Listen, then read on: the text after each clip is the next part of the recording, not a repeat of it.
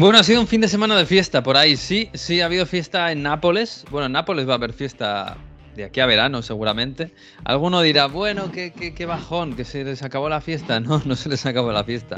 Nápoles va a ser campeón y la fiesta va a seguir durante mucho, mucho tiempo. Casi da igual cuando sea exactamente el momento en el que sean campeones, pero lo van a ser y los fuegos artificiales están preparados. Ha habido fiesta en Toulouse, esa ciudad del sur de Francia, donde tantos españoles eh, encontraron refugio.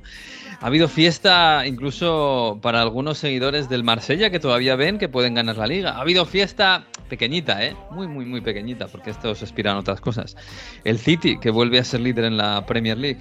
En fin, mayo es un mes muy dado a las fiestas. Aparece el sol, el fútbol se acaba, hay campeones y esto es Onda Fútbol. En Onda Cero. A ver cómo termina, casi nunca termina en gol, casi nunca termina en gol, casi nunca termina en gol. El Messi hasta el fondo, casi nunca termina en gol. ¡Gol! ¡Casi nunca termina en gol! Onda Fútbol. Fútbol internacional con Miguel Venegas. Palla all'area di rigore, si gira Cassano, magico movimento, Balotelli, David Villa darting through the middle, he's got it between the two, and he's won the game for Spain!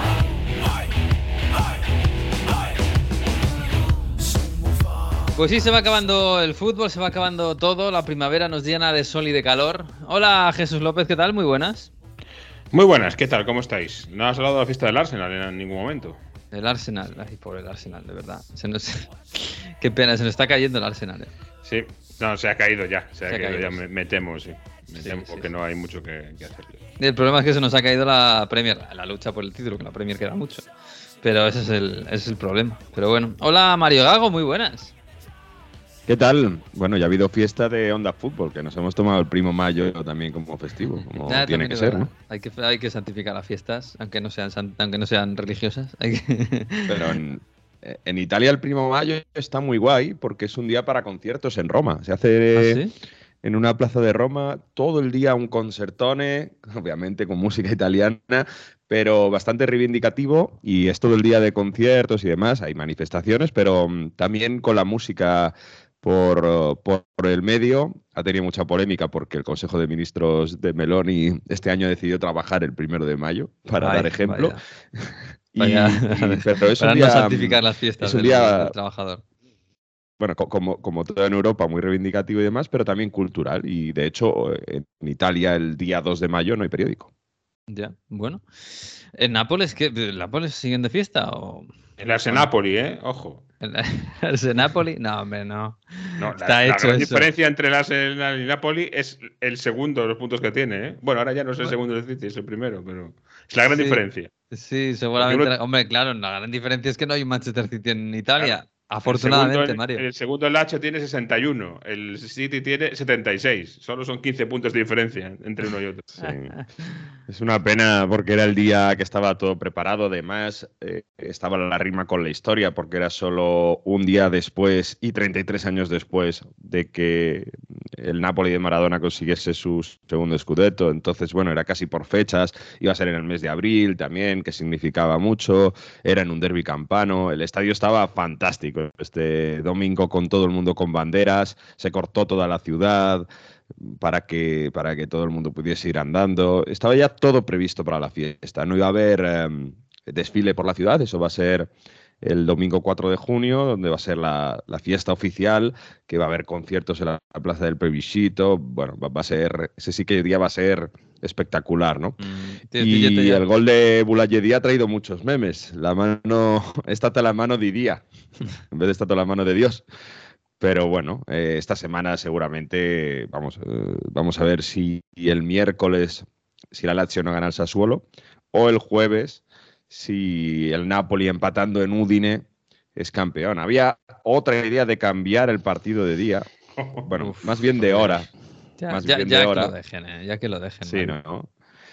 más bien de hora, porque había una idea de, mm, en vez de jugar a las 8.45, adelantar el partido a las 6 y media y así que el viaje de vuelta a Nápoles sea pronto y hacer que el equipo vaya al estadio, porque están preparando como maxi schermi, se dice en italiano, ¿no? Pantallas gigantes para ver el partido en el Maradona y tener a la gente más Mm. eh, controlada dentro de, de un recinto. Bueno, al principio, a, a priori parece que se va a mantener a las 20.45 ese Udinese Napoli, el equipo se quedaría en Udine y la celebración se trasladaría al viernes. Vamos a ver en qué queda todo. Pues vamos a ver, porque da igual, si es que al final celebración va a haber y el, y el 6 de junio, no 6 de junio, 4 de junio, ¿cuándo he dicho? 4 de junio, 4 domingo de 4 de junio. junio, último día de, de la Pues serie. ahí- Y si no, el domingo, Napoli-Fiorentina también, o sea que a las 6. También, además el, la Lazio juega en San Siro otra vez contra el Milan. Es fácil que Eso pierda es, eh, el sábado. el sábado. ¿Se dejarán, ¿Se dejarán perder a- adrede para celebrarlo en casa? Pero, es Pero que luego si se si la dejan Lazio pierde. perder y pierde la Lazio, al final estás en las mismas, Jesús, sí. Claro, Bueno, pero sí, sí, hay una opción. claro. Es verdad que te pilla en casa, ¿no? A los jugadores también, y puedes salir a la calle y hacer un poco el gamberro, ¿no? Que es lo que, de lo que se trata. No sé. Da un poco igual, la verdad. La, Lazio- Bueno, la- no sé. Napoli va a ser campeón. campeón Salir a la calle Gamberro no, porque en este partido, a pesar de que no ha habido fiesta, los jugadores se tuvieron que quedar hasta tres horas después del final del partido, porque había gente todavía, bueno, que quería celebrar con ellos, aunque no ha sido oficial. ¿eh? Pero si es que van a estar dos meses de fiesta. Pero si es que, bueno, un mes y pico. Pero. Y luego escuchamos a Spalletti sobre esto.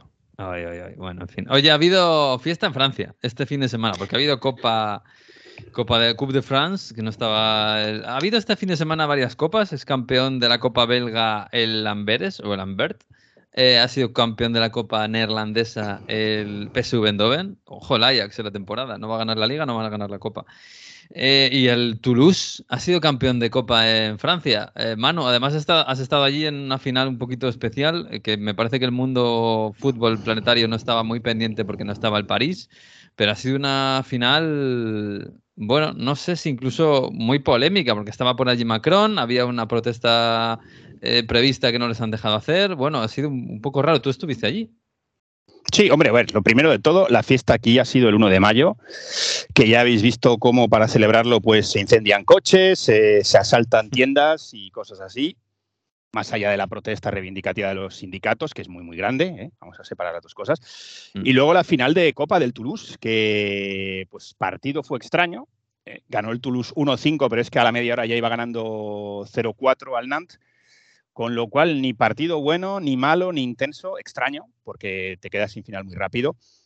Y luego, pues todo el eh, tema político, porque estaba Macron, eh, hubo ciertos cambios, no salió al césped a saludar como es tradicional, eh, la copa se entregó en tribuna, de hecho fue un poco extraño también porque los periodistas no lo pudimos ver, porque estamos del Mm. mismo lado, pero más arriba, y entonces eh, tienen puesto encima una especie de techo, lógicamente, bueno, todo lo que es esa tribuna está protegida, Mm. entonces no pudimos ver el momento en el que les daban la copa. y Eso para evitar, para evitar pitadas eh, muy bestias. Sí, claro. eh, es que se estaba preparando una. mm, Luego al final quedó en nada, pero se estaba preparando un acto de protesta. De hecho, sí hubo protestas fuera del, de la- del estadio, del Stade de France, que tuvo un ambiente espectacular el partido en sí.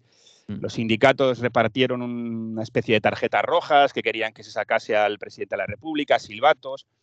Hubo un- protestas fuera, luego hubo que si una prohibición de manifestarse que finalmente fue anulada, eh, los sindicatos se quejaban de que la policía y la seguridad estaban quitando las tarjetas rojas, la policía decía que no, que ellos no, no tenían nada que ver. Y yo creo que al yo, final... vi, yo, Manu, yo vi vídeos de policía en la entrada, o no sé si la policía ahora en Stewards, quitando eh, tarjetas. Sí, quitaron, pero vamos a, a ver, yo creo que el que la quiso meter la, met- la metió. Bueno, metieron bengalas. Sí, bengalas también, por eso, que el que quiere, sí, sí, porque a ver, hubo. Y luego yo creo también que, que se cuenta otra cosa, y es que la Copa es, es especial, es distinta en Francia, se ve de otra forma, y yo creo que sobre todo porque se había previsto sacar esas tarjetas en el minuto 49, que tiene que ver con un artículo usado por Macron para aprobar la, la reforma de las pensiones, que es de donde vienen Mm. todas estas protestas, pues yo creo que ves a los aficionados del Toulouse que van ganando ya eh, 0-4, que no ganan un trofeo desde el 57, que fue otra copa, que además fue otra copa que ya se manchó por el tema político eh, y mucho peor, porque era, era la época de la Francia eh, colonial, eh, Argelia era todavía colonia y de hecho después de esa final que ganaron hubo un atentado y murió un, vamos a decirlo así, un líder argelino pro Francia, mm. Que fue asesinado por un miembro del, o un adepto del Frente de, Liberación Nacional argelino, es decir, por independentistas, y que manchó totalmente todo lo que fue el evento e incluso en algunos eh, lugares, si lo buscas, no encuentras información sobre, sobre esa copa. Y yo creo que dijeron, aquí, ¿sabes? Estamos para celebrar, estamos para disfrutar del fútbol. Y muchos aficionados yo creo que tampoco quisieron que, que la política se mezclara. De hecho, se ha hecho un poco viral un, en Twitter un contenido de uno de los canales de noticias en los que un, reportero hablaba como diciendo, no, pero yo estoy aquí y nadie ha sacado la tarjeta roja, eh, nadie ha usado los silbatos, como que estaba triste, ¿no? Como que estaba molesto porque no ha habido, habido protesta en el campo y la gente diciendo, pero bueno, chico, que es una final de fútbol, deja disfrutar a los finalistas y las protestas que se hagan en otros sitios si, si quieren. Sí, sí. Pues sí, es, un poco parado, es un poco raro, ¿eh? la verdad, que haya prohibiciones a las protestas, que haya gente que se sienta triste porque no ha habido el suficiente nivel de protesta. Al final el fútbol forma parte de la vida y de la, y de la política también, como todo. Pero, al final que cada uno haga lo que quiera, efectivamente, con el fútbol. Y lo que, lo que el fútbol está sobre todo para disfrutar. Es verdad que canaliza luego muchas cosas eh, que están fuera del estadio, ¿no? Pero eh, para disfrutar. Y Toulouse, pues, joder, tiene que ser, tiene que haber sido una fiesta tremenda, porque Toulouse no está acostumbrada a ganar eh, copas y a ganar nada. No sé si en otros deportes sí, pero en el fútbol hace un año estaba en segunda. No, en rugby tiene un equipo algo más potente, es una ciudad que, pero a nivel de fútbol, no. A nivel de fútbol, cuando miras la, lista de trofeos, tienen esa Copa del 57, que mm. le da mucho valor, lógicamente. Y luego sí, hablan de, son cuatro o cinco Copas de Campeones de Segunda en su historia, pero evidentemente eso no. El Alavés tiene una de esas, eh, cuidado. Claro, entonces no, no, la Plaza del Capitolio fue todo un festival. Tuvo eh, que intervenir la policía, pero en el buen sentido, para, digamos, colocar un poco a la gente, para evitar eh, que eso se desmadrase a nivel de, avalanchas y de gente de aquí para allá. Pero la Plaza del Capitolio eh, tuvo un, bueno, vivió una noche en la ciudad de Toulouse espectacular y los aficionados en el estadio también. ¿eh? Y también debo decir una cosa, ¿eh? que yo había, me habían avisado, no, aficionados del Nantes y del Toulouse, cuidado. Yo compartí tren volviendo con, grupos de ambos y quitando alguna broma, algún vacile. Mm. que los del Nantes más o menos se llevaron bien, o, o, que miraron con cara de venga, chicos, ¿sabes? Déjame tranquilo que hemos perdido.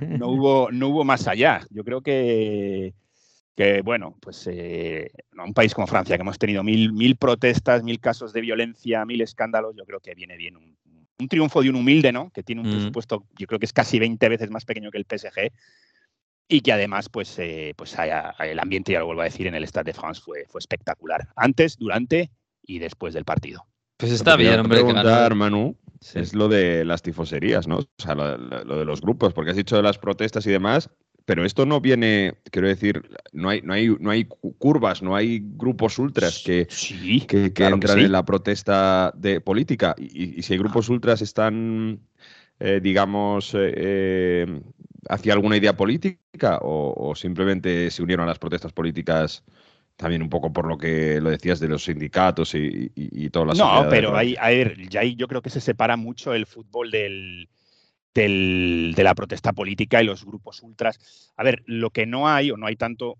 porque siempre tendemos a identificar ultras con extrema derecha. Mm. Y en, Francia hablamos de un país que fue invadido por los nazis, con lo cual eh, movimientos nazis, pronazis o como queráis llamarlos, hay muy pocos. De hecho, por ejemplo, la, la CUP, el colectivo de ultras de, de París, que son los del PSG, cargaron muy, de forma muy dura cuando salieron esas declaraciones racistas, eh, o supuestas, vamos a decir, declaraciones racistas de Galtier, diciendo que, mm. no. Todo lo contrario, porque es un grupo muy diverso. Entonces yo creo que ahí separan mucho en ese sentido la, política o no quieren que entren los grupos políticos en, su seno, por así decirlo. Luego ellos participarán en iniciativas sociales o no, eso ya es cosa de cada grupo, pero no hay una actividad política en tan grande, creo yo, al menos que yo haya visto. Y, mm. y en el caso de ayer, de, perdón, del, del sábado, eh, ya te digo que, que, fue una fiesta, eh, es que era el campo, yo creo que era un 70% amarillo del Nantes y un, el otro 30-35% era violeta. Y fue un ambiente tremendo. Sí, fue muy bonito. Eh, la única protesta del Nantes fue para pedir la, la retraite, como dicen aquí, la jubilación del, del dueño del club. Es verdad. eres tú el que te tienes que jubilar, es la única la única alusión que viene una pancarta a la jubilación. En, Hay que decir que el, Nantes el año pasado fue campeón, ¿eh? O sea que tampoco. Quiero decir que, en, un, en un país tan tan absorbido en- futbolísticamente por el Paris Saint Germain, no está mal. Una, una- un campeonato y un subcampeonato de Copa. En fin, y este año pues le tocaba al Toulouse, que además, hombre, es verdad que le- les metió cinco y la final quedó un poco, bueno, un poquito, un poquito sosa. Pero bueno, felicidades al Toulouse. Además, Toulouse es una ciudad donde hay muchos, eh, muchos españoles de, de segunda, tercera generación, pero hay muchísimos, ¿no? Sí, y de hecho cuando vas allí, eh, si alguien que nos escucha quiere ir y le da un poco de palo el tema de los idiomas, eh, que hable en español. Porque si no, y si no, le pueden hablar incluso en occitano, que es eh, próximo al, al catalán y se pueden entender. O sea que sí, sí hubo, bueno, pues de, de la época del exilio, ¿no? Posguerra civil, mucha gente. Y yo creo que, por ejemplo, ahí además se respeta un poco más esa herencia española que en otros sitios. Igual por la cercanía, la, la herencia en el sentido del idioma, ¿eh? porque en, en otras ciudades sí me he encontrado con, con descendientes de españoles que igual no hablaban bien español o muy poco, incluso casos de gente que eh, quería cerrar y pasar totalmente la página y era en plan, en mi casa no se hablaba español porque no se quería tener nada que ver con esa España y sin embargo allí es, es mucho más fácil encontrar con gente que habla español, etcétera. Una enorme colonia republicana en los años 40, 50, 60. Eh, tú estuviste allí en el Stade de France y además estuviste hablando con uno de los protagonistas, ¿no? Sí, en este caso no español, chileno, Gabriel Suazo, que jugó un partido bastante interesante porque para empezar secó a ese jugador que tanto nos gusta, Ludovic Blas, el, el 10 del Nantes que coincidía en, en la banda derecha del Nantes, banda izquierda para, para el Toulouse, eh, dio una asistencia de gol para verla espectacular de 40 metros, eh, buscando la espalda de la defensa con efecto eh, en, el primer gol de Dalinga, en el, en el 0-3 y además salvó un gol en la línea cuando iban, cuando iban 0-2, que habría sido el 1-2. Hablamos con él. eh, llegó este mercado invernal. Así que, pues fíjate tú, que llegas de- del Colo-Colo de Chile eh, al Toulouse, que en principio no está para grandes gestas en el fútbol francés, y al poco tiempo, pues eh, levantas tu primer título europeo. Creo que llevo tres meses y medio solamente en el club y, y ya he podido conseguir un título que para mí la verdad es que es muy importante. Yo siempre lo, lo he dicho que, que es un sueño para mí jugar en Europa, siempre, siempre lo ha sido. Si bien fue una victoria abultada, pero, pero para poder conseguir eso lo trabajamos nosotros. Creo que hicimos un tremendo partido de principio a fin y también agradecerle el apoyo de nuestra hinchada que vino hasta acá a apoyarnos A nivel personal, eh, has dado un pase de gol espectacular de 40 metros. Has sacado otra que también era el, el 1-2 bajo palos prácticamente. ¿Te han dicho algo tus compañeros? ¿Cómo te has visto tú a nivel personal? Sí, no, a nivel personal la verdad es que muy bien, es que, como te digo, este tipo de partidos a nivel personal y creo que hoy lo demostramos todo, te llenan de energía, saca fuerza muchas veces y muchas cosas donde, donde no las tienes y, y estás concentrado al mil por ciento, creo que hoy lo demostramos, creo que luchamos todos cada balón como si fuese el último, como si no hubiese más. Y, y eso fue lo que, lo que nos hizo conseguir la victoria. Pues ahí está, felicidades al Toulouse y, a sus jugadores y a ver si el año que viene vemos otra final así tan random. Y el París se olvida de la Copa y nos da la oportunidad para ver a estos equipos siendo felices. Y aparte de Francia, eh, ciudades chiquititas siendo felices. Em, hablando del París, Manu, claro, te hiciste el sábado el Stade de France y el domingo te fuiste al Parque de los Príncipes. De, de la fiesta del Stade de France a la tristeza del. Parque de los Príncipes. A mí me da tristeza ver a Mbappé y a Messi así, Sí. sinceramente. Me, me da la Sí. impresión de que a Messi igual menos, porque al final Messi está de salida y ya lo que ha hecho pues nos, nos ha hecho muy felices o nos ha, nos ha encantado lo que ha hecho. Pero claro, a mí Mbappé jo, me, me- da una impresión de, de que están pasando los meses y los Sí, años. y- Apatía, ¿verdad? Apatía. No, eh, perdieron 1-3 contra el Lorient. Eh, y hay una cosa que quería entrar un poco en mi culpa porque en Radio Estadio hablábamos, ¿no? Y dije yo, no, mal partido, muy mal partido, horrible partido del PSG, pero también hay que decir muy, muy buen partido del Lorient, ¿eh? que, que jugó muy bien al Mm. fútbol, con Lefe, con, con Bueno, Fabre, se salió. que- y con Fabre, que, Que Fabre, perdón, Fabre se salió. Mm. que dio una exhibición. Es verdad que se quedaron los del PSG con 10 en el minuto 20, pero ya iban perdiendo 0-1. Empataron con ese gol de Mbappé también, bueno, del, portero que la deja en el suelo para pasar pensando que han pitado falta. Eh, resulta que no había pitado, la coge Mbappé y marca algo, bueno, pues, tanto surrealista. Eh, perdieron 1-3 sin dar ningún síntoma de poder hacerse con el partido, pero es que además ganó el Olympique de Marsella, que iba perdiendo en casa contra el Auxerre y acabó remontando en dos minutos con, con goles de Under y con Alexis Sánchez. Y se pone el Olympique de Marsella a 5, que decía Jesús que se cae la Premier, a ver si resulta que se levanta la Liga y Ah, tenemos algo. Resurge. A ver si, si resurge. Pero es ¿Tú muy crees? difícil. Es que quedan cinco partidos y si ves el calendario del, del PSG, tiene a, a Troyes, Ajaccio, Auxerre y Estrasburgo que o están en zona de descenso o cerquita de la zona de descenso. Lo único, pues que tiene des- de los cinco que le quedan, tres partidos creo que son fuera de casa. Eso igual puede dificultarle un poco porque, No, mejor que se juegue en algo, ¿no? claro, es lo que iba a decir, igual son rivales más débiles, Mm. pero se están jugando algo, pero es que el, el Olympique de Marsella, el siguiente partido, visita al, al Lens, que es el tercer clasificado, tiene que Mm. también jugar contra el Lille fuera, en esos últimos cinco partidos que está luchando por meterse en Europa. Tenemos claro que el Marsella no va a ganar todo lo que tiene por es delante. muy difícil, es muy difícil, eh, es muy difícil que, que lo gane, pero bueno, están a cinco puntos, ¿eh? Mm. Me recuerda un a poco lo todos los Dortmund, partidos ¿eh? yo creo que- también. Lo del PSG es, es el caso claro del equipo que lleva dos meses sin objetivos y se ha dejado ir porque es lo que hay, pero yo no creo que peligre mucho la liga del PSG, eh, sinceramente. Yo creo que acabarán eh, reaccionando, tienen que ganar un par de partidos y ya está. Y lo que pasa es que se están dejando porque, como digo, pues desde lo del Bayern, que fue que hace dos meses, eh, marzo, primeros de marzo más o menos, eh, ¿qué, qué temporada tiene el, el PSG? Ninguna. Claro, tiene, tiene cinco puntos de ventaja con 15 en juego y un calendario, entre comillas, fácil. Eh, y luego, sobre todo, es eso, que hace falta que Marsella gane todo. Que yo, Yo, confío menos en el. Marsella que en, eh, que en- Sí, que en las ganas del PSG de este- ganarlo todo. ¿eh? porque el Lens además eh, es tercero con opciones de ponerse segundo y en Francia ser tercero implica fase previa de la Champions Mm. y ya hemos visto que los equipos franceses en Europa lo no, no lo pasan bien. Entonces, eh, más te vale meterte de forma directa, va a ser ese, ese partido, va a ser muy, muy difícil para el Olympique de Marsella. Difícil, pero eh, más difícil era hace un par de semanas o tres. Estábamos hablando de va, 8 va puntos. a jugar con 11 Messi todos los partidos, Manu, porque como está en Arabia de medio de vacaciones. Sí, bueno, eh, esa ha sido otra, porque se. A ver, se fue a Arabia. Primero la gente dice, ¿pero por qué se va a Arabia? Porque se habla de esa oferta o macrooferta. Luego se explica que tiene un, un acuerdo con el Ministerio de Turismo, la Oficina de Turismo de, de Arabia, pero lo que se ha sabido es que se, se perdió el entrenamiento del día 1, que en principio iba, iba a darse libre, pero después de la derrota, Galtier dijo, no, no, el lunes entrenamos. Y lo último que se ha sabido es que avisó de que se iba, pero no esperó el visto bueno ni de Luis Campos ni de Galtier. Dijo, oye, que me tengo que ir, que no lo puedo aplazar. Y se, y se ha ido en principio para dos días, y porque el- este martes sí se libra, sí libra el PSG y vuelve a los entrenamientos el miércoles. Pero claro, ha levantado un poco la polémica y hemos vuelto a lo mismo, de, de que en las estrellas pues tienen un- una libertad que igual no deberían tener, que es uno lo que ha dicho Jesús, ¿no? Que si ves ya que el equipo, el único objetivo que tiene es la Liga, pues yo creo que si, si estuviesen peleando por la Champions, igual Messi no se habría, igual se lo habrían tomado de otra forma.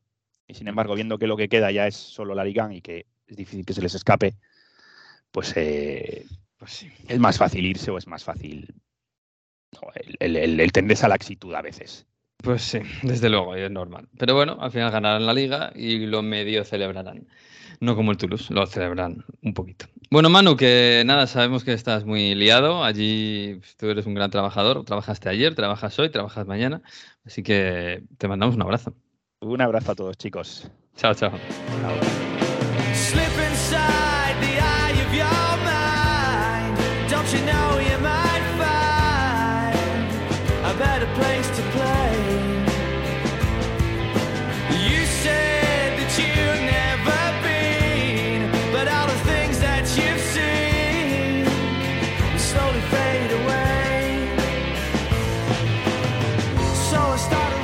Bueno, Jesús, pues el City ya es líder, ¿no? Ya es líder, sí. Eh, lo que ya se venía adivinando, adivinando en las últimas semanas, que ya parecía bastante más real el miércoles después de, de esa victoria en el duro directo, pues eh, se ha confirmado este fin de semana con el City recuperando algunos de esos partidos que tenía de menos y, y adelantando al, al Arsenal. Eh, obviamente eh, la diferencia sigue siendo mínima, pero tal y como vienen las trayectorias de ambos equipos en, en las últimas semanas, se antoja complicado pensar aunque no imposible, pero sí complicado pensar en que haya un nuevo cambio de rumbo, ¿no? una vuelta de tuerca más. Eh, es muy complicado que eso suceda. Ya veremos. Eh, bueno, vamos a ver qué pasa con Kevin De Bruyne, que sabes que no jugó Sí. este fin de semana porque tenía algún problema físico que Pep no quiso explicar y especificar. Así que con este secretismo lo que se hace a veces un poco es eh, eh, disparar las teorías de la conspiración y, y las Mm. eh, versiones más eh, increíbles, así que ya veremos qué es lo que, lo que Dijo, sucede. dijo algo así como se no se encontraba bien, ¿no? Y. Claro, dijo, no, está, no se sentía bien, pero lo de no feel well puede ser que no se sentía bien porque le tiraba un músculo o no se sentía bien porque estaba enfermo. Es decir, es Sí, o- estaba triste. Sí, puede ser, ¿no?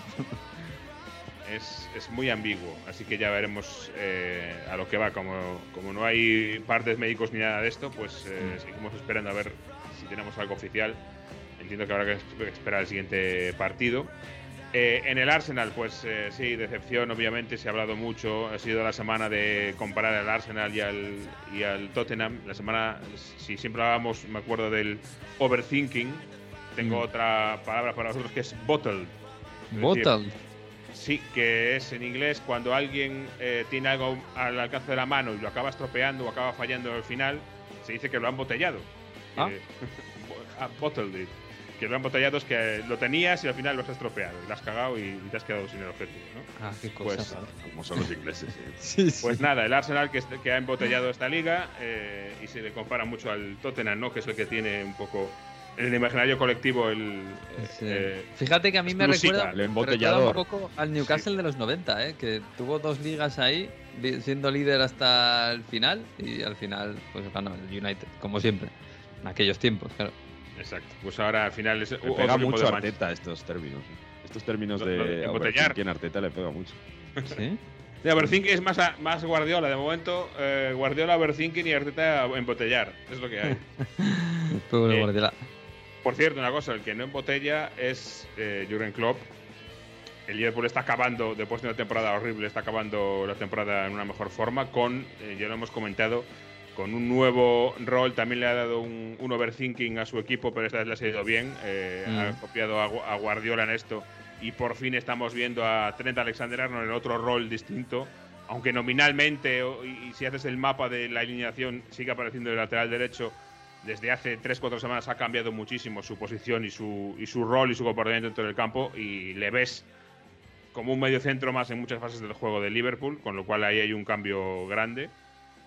Eh, pero es curioso eh, lo de su enfrentamiento con, con Tierney, con el árbitro Tierney. Eh, vimos este fin de semana con el último gol que salía corriendo a celebrar la cara, a celebrar el gol en la cara del cuarto árbitro, lo cual a mí me parece impresionante. Y, y él ha dicho que sí, que eso le sobraba, pero que es porque este árbitro tiene algo contra él. Ha dicho, no, no sabemos que tiene Tierney en nuestra contra. Y es verdad que es un enfrentamiento que viene de varios partidos atrás, desde la pandemia prácticamente, de varias jugadas, una vez que pitó un final de partido cuando Harry Kane, eh, eh, cuando la- el, perdón, el Liverpool se iba solo eh, a una contra, en Mm. un partido contra el Tottenham, em, varias de estas encontronazos. Y bueno, la ironía es que se está quejando de un árbitro que tiene algo en contra de ellos, pero le ha celebrado un gol en la cara del cuarto árbitro y no le han expulsado. Sí, sí. Pero no, es mejor aún. O sea, es mejor aún porque encima se lesiona. Se lesiona además. Es Vale. que es. eh, a ver, lo- Klopp está como una cabra. Ahora, es verdad, es un loco bueno. A mí me parece un loco bueno. Pero es que es. es el vídeo es para, para no parar de reírte. O sea, el tío sale a, a- a hacer un ninja face al cuarto árbitro y, y se echa la mano a los isquios ahí, ¡ah!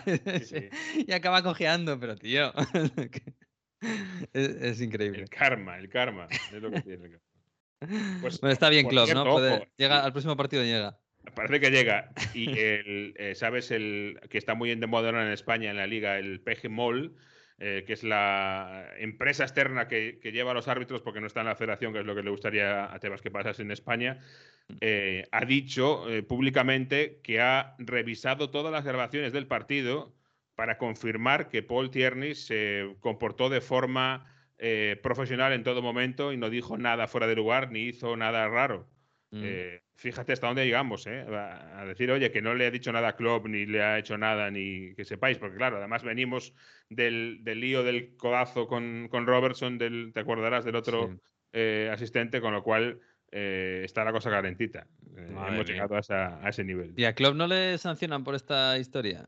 Pues por- deberían, pero me parece que se va a librar. Vamos a ver qué es lo que, lo que hace, porque ya, esto ya es cosa de la federación, no, del, no de los árbitros. Sí, sí. Oye, te digo una cosa, este, este duelo era un poco eh, el duelo de los dos que todavía sueñan con la Champions, aunque está complicada. Bueno, Liverpool ya es quinto, ¿eh? Es verdad que, claro, el, el gap ahí, el, el agujero que hay entre el Es Liverpool grande, y el United ah, es un poquito grande, pero bueno, Son siete puntos, ¿no? Sí, siete se- son siete puntos, justo. Siete puntos y el United tiene un partido menos.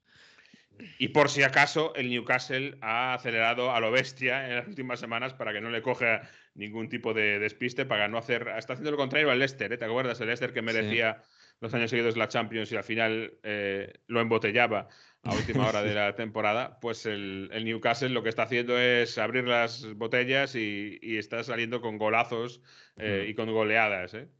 Sí, sí, madre mía. El Newcastle es, increíble. Ahora mismo está tercero. Es verdad que ha aprovechado el, pequeño bajón que tuvo el United y, eh, y es tercero. Y, y además, claro, el, con ese con esa brecha que tiene con respecto al Liverpool, es que el- son nueve puntos. Y esto sí que tienen los mismos puntos, Liverpool y, y Newcastle. Y son nueve puntos. O sea, ahora mismo el Newcastle está con un colchón de nueve puntos para jugar la Liga de Campeones el año que viene. Fíjate, el abril de la- del Newcastle, ¿eh? 1-5 al West Ham.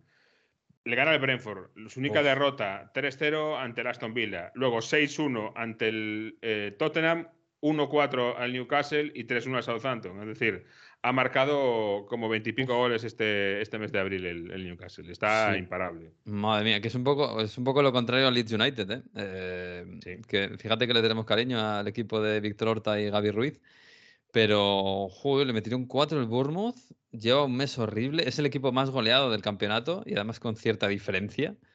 Y, y mira que todavía no están puestos de descenso, ¿eh? que está, todavía se libra. Pero me Sí, imagino uno. que tiene que estar la cosa un poco tensa por allí, ¿eh? Fíjate si está tensa que no sé si hay algo más eh, tradicional inglés, eh, del fútbol inglés, que a falta de cuatro partidos para terminar la temporada, echar al entrenador y traer a Sam Allardyce. Pues eso es lo que está planteándose seriamente el Leeds ahora mismo, el cesar a Javi Gracia y, y traer a Sam Allardyce, que es, eh, no sé, el, el Clemente inglés. ¿no? Sí, ¿no? Yo creo que es una buena comparación. Clemente, sí, podría ser. Madre mía. Mitchell. Bueno, el- sí, Mitchell. No, pero bueno, otro- sí, pero por estilo. carácter no, ¿eh? Sí, por Ya. estilo y por carácter no. Es más Sí, ma- Un Mendilibar mayor, ¿no? O algo así, no sé. Sí, sí, sí. Bueno, pues vamos a ver. Mucho, es- menos vigente que Mendilibar, ¿eh? Sí, mucho menos vigente, sí, de luego Mendilibar ahora mismo está en su mejor momento. Pero sí, es verdad que la- el descenso está muy bonito, ¿eh? Se ha caído un poquito el Southampton, que también estaba muy metido en la pelea y ya está, ya está último con seis puntos que le faltan para, para salvarse. Y el resto están ahí, ¿eh? Everton, Nottingham Forest, Leeds United, eh, Leicester, estos cuatro están en un punto. Madre mía, y se, se ha abierto ahí un pequeño, una pequeña brecha con el West Ham. ¿Cómo ha caído el West Ham, eh? Madre mía. El Sí, Wolverhampton. Brecha el- que son cuatro puntos, ¿eh? Cuatro puntos del descenso, tampoco te creas tú. No, no eh. te creas. Bueno, te digo una cosa, el Chelsea, si le dan un mes más, baja segunda, seguro, ¿eh? sí, Porque sí, lo, de- este lo paso. Chelsea es una cosa de locos. Bueno, vamos a ver, juega, juega esta noche contra el Arsenal. Es una buena vara de medir. A ver cómo Sí, está el Chelsea. Para los dos. Es una buena bien para los dos, ¿eh? Porque Sí, si, sí. si el Chelsea se, eh, se recupera, lo del Arsenal eh, ya sería de, de- de alarma, sí. Sí, sí, madre mía, el Chelsea. Bueno, en fin, pues nada, pues eh, vamos a hacer un poco de italianismo. L'industria della musica è fallita, ma hai un futuro perché ora so fare pizza e margherita. La libreria di Netflix l'ho finita, ora voglio fare binge watching alla vita. Gli influencer ma nessuno se li fila, fare le dirette mi stava antipatico da prima. Bueno, Mario, ¿esto qué es? J-Jax. Eso digo yo, ¿esto qué es? Una bolia absurda. Y esta canción ya ha sonado en Onda Fútbol la temporada pasada, o hace dos incluso. Somos muy de Jax aquí, ¿eh? Somos muy de J-Jax. ¿Y sabéis quién es muy de J-Jax también? El Frosinone, que ha subido matemáticamente a Serie A y lo ha celebrado, ha creado un cartel con esta canción y además eh, poniendo, poniendo la letra de la canción y, y- y subrayando la parte donde dice, bueno, el estribillo, que tiene una bolia absurda, unas ganas absurdas de estar entre la gente, gritar como en curva y cantar eh, agua azzurra en, eh, en- la riva del mare, ¿no? Al lado del mar. Bueno, pues el Frosinone, que ha una bolia absurda de volver a Serie.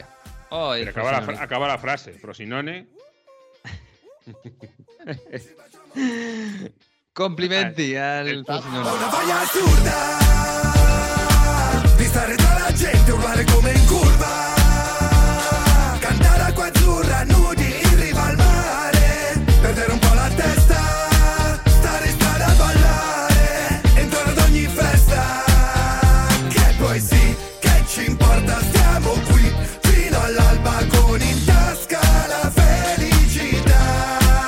Ci baciamo tutti. El Frosinone, para, para que no entienda la broma de Jesús, se le dice eh, hay- por un periodista cuando el Frosinone estaba en Serie C que hacía una telecrónica facciosa, es decir, una telecrónica de parte, hubo una acción que varias acciones que, tuvo mucha suerte y cuando un equipo tiene mucha suerte en Italia se dice que tiene mucho culo o o una persona tiene mucho culo. Tener mucho culo en Italia es eh, tener mucha suerte. Entonces, eh, Bueno, en si España también. Miguel tiene mucha suerte, es, una, es un culón, ¿eh? Pues ya sabéis lo que rima con Frosinone. y con Crotone y con Cutrone. En fin, bueno, pues, eh, pues sí, felicidades al Frosinone que está en Serie A, Serie A, ¿no? Eh, fantástico, de vuelta. Con Fabio Grosso. Con Fabio, Fabio Grosso. Hombre, Fabio Grosso, ¿es del entrenador del Frosinone? Es el entrenador del Frosinone, sí, qué, qué mundial le dio Italia a Fabio Grosso, madre mía. Em, pues nada, que más allá de, más allá de lo del Napoli, eh, Mario, eh, hay algo más que, que supongo que no hay ninguna preocupación en Napoli de, de- eh, el tema de resultados, porque están acabando la temporada un poquito regular, ¿eh? Han acabado, es verdad, de, de- de- de fuerzas algo más justitos, de- según, según lo vemos, pero resaltar seguramente que la sensación es que hay más preocupación por ganar el Scudetto lo antes posible y sobre todo este pasado fin de semana por parte de los futbolistas que de, que de la afición y, y de la ciudad. Y se pudo ver muy bien en Osimen, que es el que recibe el túnel de Bulayedía antes del golazo del delantero ex del Villarreal y sobre todo esos últimos eh, minutos después del final también, esos nervios, esos gestos que hacían de que parece que han perdido algo, mientras la gente seguía celebrando. Y, y- es verdad esto, eh, porque Spalletti lo dijo, dijo, bueno, eh, vamos a seguir alargando esta celebración de, de conseguir el Scudetto. No cambia nada, no cambia nada alargarlo una fiesta más, una semana más, porque la ciudad va a seguir pues eh, co- decorándose con cosas del Scudetto, está todo el cuartel español. Han creado, chicos, que esto es increíble, un Vesubio, un mini Vesubio de cartón piedra que, escu- que escupe humo azul que está en, los, eh, en, el, en uno de los quartieri, creo que era en Mergelina o no sé si en Quartieri Españoli, pero eh, es alucinante. O sea, hay escudetos gigantes por todos los lados, en la playa, una de las playas, eh, no sé si en Posilipo, que han, que han diseñado también con luces para que se muestren los tres escudetos. Eso va a seguir y, y- la imaginativa del- de la gente de Nápoles va a seguir. Entonces, bueno, Spalletti decía que ellos están encantados de eh, hacer el- cumplir el sueño de la gente del, del sur de Italia. Pero bueno, que es verdad que van a seguir alargando esta fiesta del Scudetto. Mira, esto decía Spalletti. Noi rappresentiamo quello che è il loro sogno e di conseguenza poi eh, è giusto che loro lo ricevano questo, questo sogno che hanno attraverso. Noi siamo quelli che materializzano il sogno dei, dei nostri tifosi. Tiene una cosa muy particular Napoli ganando la liga. Y es lo que dice Spalletti, que eh, se muestran, son los eh, hacedores del sueño de esta ciudad. ¿Por qué se celebra tanto el Napoli? Bueno, primero por el carácter, porque hay quien dice, oye, oye, que soy el tercero escudeto, que, que- que el Milan y el Inter tienen 19, ¿no? Que mm, en el, la Juve es el que más escudetos tiene. Bueno, precisamente por eso, porque el sur de Italia no gana tantos escudetos. Desde el año 2001 siempre han ganado la liga en Italia, Juve, Inter y Milan. Norte. Entonces, cada vez que, que lo gana alguien del sur, y sobre todo ese racismo geográfico que hay en Italia, del norte hacia el sur, donde en el sur no hacen nada, donde siempre se les insulta por, um, por vagos, porque les dice que terronis, se les llama a los napolitanos y todo eso, pues es el orgullo, ¿no? Como decir, oye, nos insultáis, pero somos campeones. Y por cierto, hay en varias ciudades del norte, se ha hecho viral sobre todo en Bérgamo, que han puesto carteles y han dicho, se abstiene a, todo, a tutti i napolitani, se, abstiene, se, se, se, dice que todos los napolitanes que no se celebra el Scudetto, no estamos en Nápoli. Así que el que celebre el Scudetto que se atenga a las consecuencias, amenazas okay. de grupos ultra, por ejemplo, el Atalanta y demás, para que veáis el racismo que hay hmm. en el norte respecto al sur. Pero eso, si cuando ganaba la Liga el Inter, o sea, ¿pasaba? No. No, claro que no. Cuando ganaba la Liga la Juve, menos. Ah, absolutamente no. Bueno, pues que se lo hagan mirar esta gente, de verdad, y que, que, y que, dejen a la gente ser feliz, que al final esto, esto va de, de eso, de ser feliz y de ver a la gente feliz eh, y una explosión de felicidad como la que estamos viendo en Nápoles, pues incluso hay que admirarla y hay que ver lo bonita que es y lo, lo graciosa incluso que es, porque hemos visto unas imágenes increíbles en, Nápoles. Eh, oye, por cierto, estuvo por ahí Sorrenti, ¿no? Estuvo por ahí Sorrentino y Hombre. te va a gustar, te va a gustar porque estuvo con los compañeros de Dazón, se, se, acercó un momento, estuvo con su hijo en el estadio y Sorrentino, que es fan incondicional del Napoli, que dedicó la película esta la mano de Dio a, a Maradona, al primer Scudetto y todo lo, lo que significó, hablaba así de cómo está viviendo este Scudetto y cómo está viviendo esta fiesta desmedida con uh, su hijo. Esto era antes del partido. Eh, questa è una delle cose più emozionanti della mia vita e di tanti altri che sono qui, che sembra fatto da napoletani. Kvara sembra uno studente di ingegneria napoletano, e Osimene Lozano sembrano napoletani, è una, è una squadra di napoletani. Dice Sorrentino en primer lugar, bueno, que es una emoción increíble, las mejores emociones que ha vivido en su vida celebrar esta fiesta. Y dice Sorrentino que este Nápoles es muy napolitano, a pesar de, que hay un conjunto de nacionalidades. Dice que Caraskelia parece un estudiante de ingeniería napolitano y que Osimén y Lozano parece que han vivido toda la vida en Nápoles. Entonces, bueno, una personalidad como Sorrentino, ganador de un Oscar, que, que, es un poco el emblema de la napolinidad, podemos decirlo, que hable así de estos futbolistas, pues también demuestra que, que, que, eso, que se han adaptado perfectamente a la realidad de Napoli, que no es que no es absolutamente descontado. Hay muchos muy buenos futbolistas que han pasado por Nápoles, pero no han acabado entendiendo la idiosincrasia de, de esta ciudad. Desde luego, hay turistas, ya ni te cuento. Yo estuve por allí y tampoco acabé de. En fin. que bueno, pues nada, felicidades a Napoli que lo van a disfrutar todo el mes y va a ser fantástico. Además, la vida se ve con otro filtro. ¿eh? Cuando, cuando vives, vives, una emoción así, una fiesta tan fantástica y comunitaria como la que están viviendo ya en Nápoles, eh, ganen o mañana o ganen pasado, o ganen la semana que viene o el mes que viene. Es espectacular y es, es digno de emoción. Y eh, esto dignifica también el fútbol.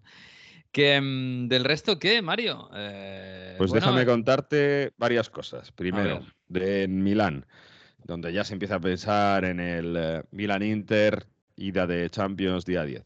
Bueno, los equipos van mejorando y, y solo hay que ver cómo el Inter remontó Sobre todo a la Inter, Lazio. ¿eh? Cuidado. Sí, sí, sí. El Inter hemos dicho que si tiene a sus intérpretes en buena forma, pues eh, acaba, acaba respondiendo. Y Lautaro está en buena forma. Hizo un doblete, eh, hizo un muy buen partido.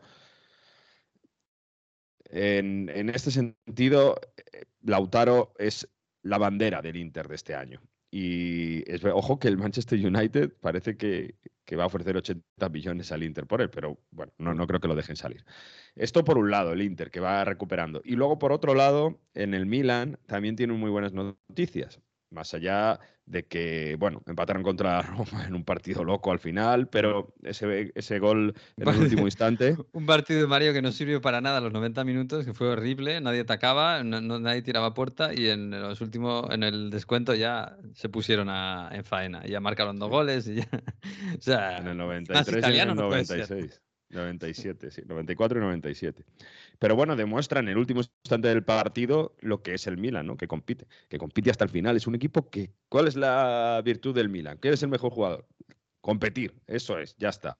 Incluso con gente que, que tiene menos nivel. Pero la noticia de las últimas horas es que Rafa Leao está muy cerca de renovar. Y, y, y no era nada fácil, porque que tenía la deuda con el, eh, con el Sporting de Lisboa, con el Sporting de Portugal, porque se había revelado y, había una indemnización que pagar, estaba juzgada. Bueno, pues al final el Lille se va a meter por medio, porque fue el jugador, fue el equipo que tenía a Rafael Leao y recibió el dinero del Milan cuando el portugués fue a jugar con los Rossoneri, pues se va a meter ahí, va a pagar parte de la indemnización. Además, parte del sueldo del Milan va a ir también a resarcir al Sporting y en definitiva, eh, con los consejos de Jorge Méndez, porque no es su agente, pero le aconseja, con su padre que también está metido con su agente oficial, que es otro tercero, parece que todo, finalmente, que digo que, fijaos, eh, tres agentes, una multa de por medio, pues se está poniendo para que eh, Rafa Leao renueve con el Milan y pase a ganar pues prácticamente 7 millones de euros por temporada. Después de ese gol clave, bueno, perdón, esa jugada clave para eliminar al Napoli y volverse volverse importante, bueno, están haciendo que sea, decía antes del Lautaro del Inter, bueno, pues Rafa Leao que sea un poco el, el, personaje importante de este Milan de Stefano Pioli. Mm. Normal, la verdad. Eh, quizás esta temporada no ha sido la mejor, pero también sus fogonazos han sido súper importantes. Como decías, contra el Napoli en Champions es, clave, absolutamente. Y a ver lo que hacen las semi de Champions, que ojo, eh, queda una semanita.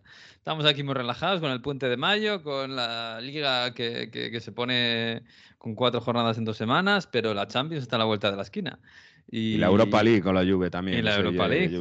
Joder, Italia, macho, ¿cómo estáis? Madre mía, madre mía. Y para cerrar, Miguel, enhorabuena al Monza, porque ya está matemáticamente, matemáticamente salvado. El Monza de Pablo Marí, que han dedicado la salvación a Silvio Berlusconi. Mucho mérito lo del Monza.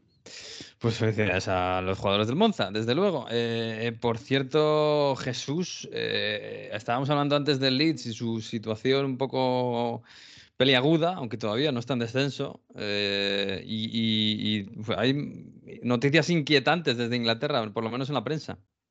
Sí, parece que eh, hemos hablado ya de lo de Javi Gracia, que podría ser sustituido por em, eh, Sam Allardyce, pero además The Athletic publica en exclusiva que em, otra de las piezas que podría saltar es la del director deportivo, la de Víctor Horta, que lleva seis años en el Leeds United y que podría dejar el club al acabar la temporada. Mm, desde luego que se cerraría una, época eh, fantástica para, el Leeds y para Horta, eh, porque han conseguido volver a, Primera División después de tantísimos años. Mm. Eh, una pena la última temporada que las cosas no han ido bien, ojalá que se salven, pero eso es lo que dice um, The Athletic, que, Víctor Horta va a salir del equipo.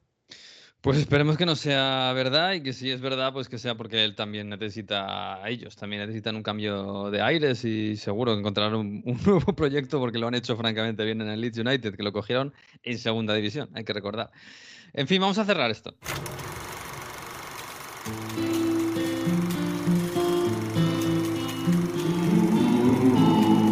Pues sí, nos vamos a ir, pero antes llega el profesor Víctor Gómez de Cuadernos de Herodoto con su curso de Historia Futbolística 2022-2023. Esta semana, uy, nos habla de Wembley.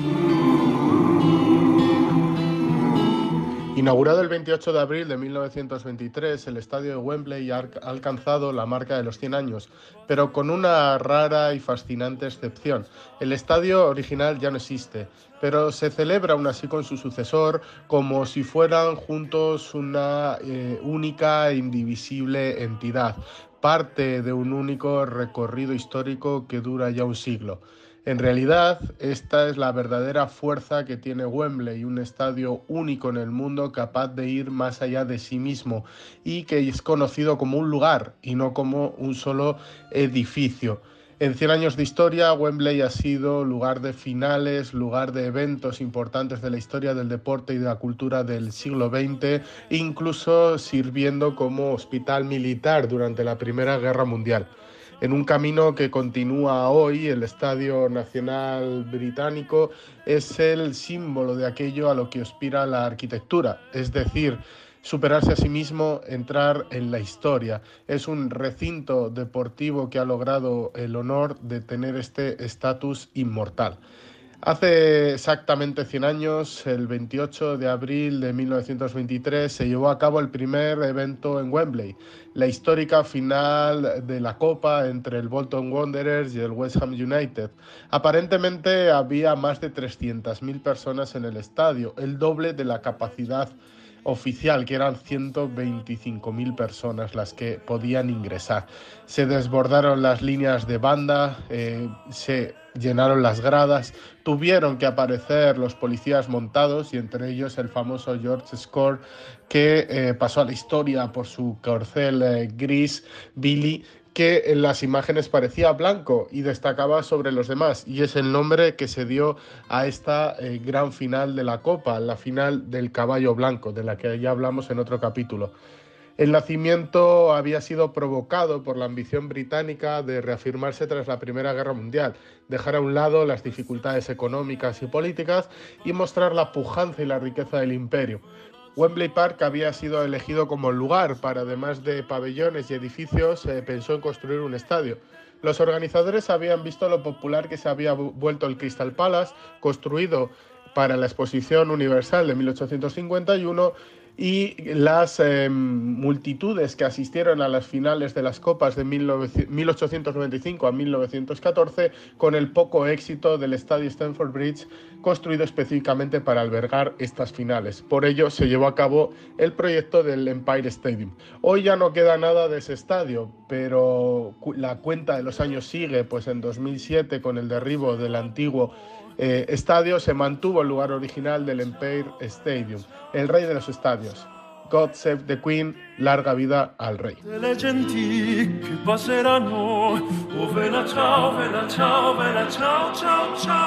Pues ahora sí que nos vamos, chicos. Tenemos esta semana fútbol, eh, tenemos Italia, tenemos Inglaterra, tenemos un poco de todo, pero bueno, tampoco esta semana se va a decidir nada, ¿no? Y la semana que viene tendremos que empezar a hablar de Champions y estas cosas, que digo nada y os lo digo todo, ¿eh? En fin, la cosa va a estar caliente. Vaya caliente. semanita. Vaya semanita. Vaya semanita. Dos semanitas, ¿eh? La semana que viene la ida, la semana siguiente la vuelta. Así me gusta. Las cosas rápidas y pum pum. Bueno, chicos, pues nada, que os mando un abrazo. Buena semana, buena semana, chao. Adiós. Adiós, adiós, adiós. Mm, pues nos marchamos en esta semana típica en la que hemos eh, hecho el podcast el martes en vez del el lunes, pero la semana que viene volveremos a las andadas. El próximo lunes en onda 0.es y en todas las redes. Allí estará el episodio, creo que 28, ¿no? Porque este ha sido el 27. Ya me pierdo. Disfruta de la semana. Adiós.